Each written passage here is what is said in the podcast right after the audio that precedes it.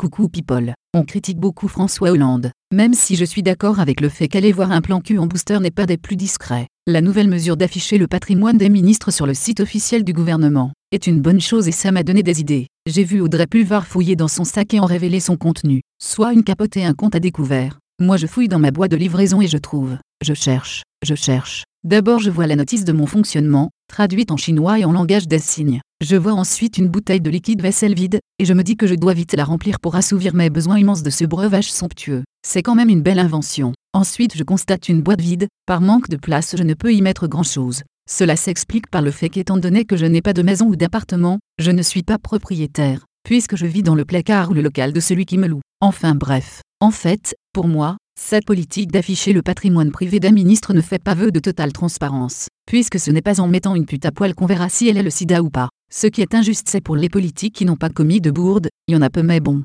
C'est comme si ton voisin ne paie pas sa facture d'électricité et qu'on coupe le courant dans tout le quartier, je ne trouve pas ça très équitable, même si je pense que les politiques sont tous des égoïstes. En revanche, j'aimerais bien que les gens affichent publiquement leur patrimoine. On pourrait donc par exemple connaître la situation bancaire de certaines filles qui mangent au resto tous les jours ou qui partent en vacances tous les mois ou celles qui font tout le temps des photos de mode alors qu'elles sont encore au lycée. Pour finir, Mélanie, mon ex-amie qui avait tout le temps un avis sur tout m'aurait dit que c'est une bonne mesure, puisqu'elle me contredisait tout le temps. Dans le même ordre d'idées j'ai quelques propositions à faire aux ministres qui liront ce message. Par exemple supprimer les frais de poste, éviter de rebloguer les photos des autres sur Tumblr, faire rentrer en boîte uniquement ceux dont le compte n'est pas à découvert, mettre le liquide vaisselle à un prix abordable, indexer sur l'inflation et le pouvoir d'achat, publier toutes les sextapes des ministres de ce gouvernement puisqu'une fois qu'on connaît leur compte, on veut savoir s'ils baissent bien, avoir la possibilité de refuser une mauvaise note en cours, mettre des calottes virtuelles à certains collègues, mettre les sourcils en format PDF, défragmenter la mémoire de tous ses ex, bref, à dire vrai une pluie de mesures en long en large et en travers dans le tiroir de la salle de bain.